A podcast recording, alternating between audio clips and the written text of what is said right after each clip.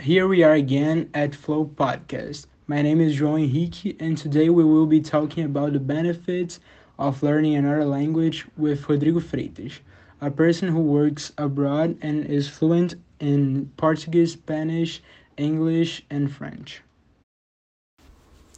Thank you, John. This is my third year working with business in the United States, and during all this time, I have learned that being a person that speaks more than two languages can get you 10 steps ahead than a person who only speaks one.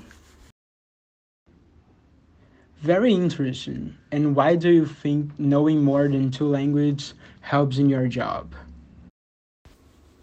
Nowadays, I own three companies an English course in Brazil, a mobile app, and a computer company. And I have clients from all over the world. And because of that, I need to know at least more than two languages. So I can do business with people that are from another country. You were also born in Brazil, right? When did you have the idea of leaving our country to find jobs in other places? Yes, I was born in Brazil. I was 17 when I started planning my new life in the United States. By that time, I had already finished my English course.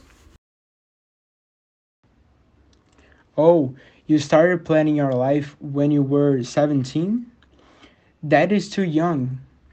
And in which ways do you think learning another language can help someone?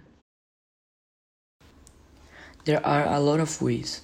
It improves your memory, the more you use your brain, the better its functions.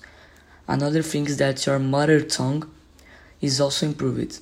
Learning a new language makes you more conscious of the nuts and bolts of your own language. I agree with that. I also heard that it increases your networking skills. Opening up to a culture allows you to be more flexible and appreciative of other people's opinions and actions. As a result, if you are multilingual, you have the advantage of seeing the world from different viewpoints and changing your ability to communicate in today's globally connected world. That's true, and as I said before, it helps a lot in planning your life and providing a better career choice because you can go out of your country to have more job opportunities. And also, if you are a student, you can take high school in other countries. Doing exams from colleges is a very good thing to do.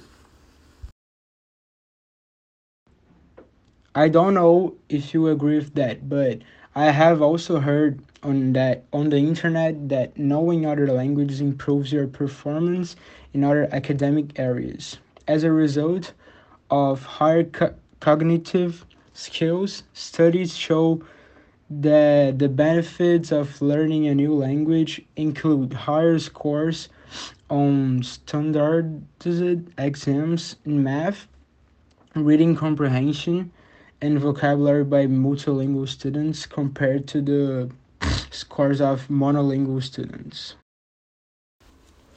Some people have already said it to me.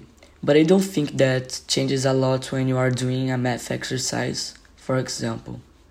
In my opinion, some people may believe that when they are doing an exam, that it may that it may help, but the majority probably will not even see the difference. Of course, I totally agree with you. And I think that it also improves your decision making skills. Bilinguals tend to make more rational decisions. And a language contains nuances and subtle implications in its vocabulary, and these biases can subconsciously influence your judgment. Bilinguals are more confident with their choices after thinking it over in the second language and seeing whether their initial conclusions still stand up. Yes, in my case, it has improved a lot. I think it is impressive that I can translate a single sentence into four languages. It is very interesting. I think that is an advantage of learning another language is that it improves your listening skills a lot and becomes more language sensitive. Being bilingual can lead to improved listening skills since the brain has worked harder to distinguish different types of sounds in two or more languages. Infants in bilingual households can distinguish language they have never even heard before. With the expanded vocabulary of two or more languages, multilingual folks are more adept at comprehending nuances in speech. I can't say about it because I only know one language, but I can imagine. I think that's it.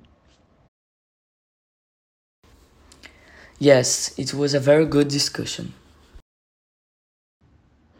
Thanks for everyone who's listening. And of course, it was an honor to meet you, Rodrigo. Thank you. Good to see you, John. Thank you and goodbye.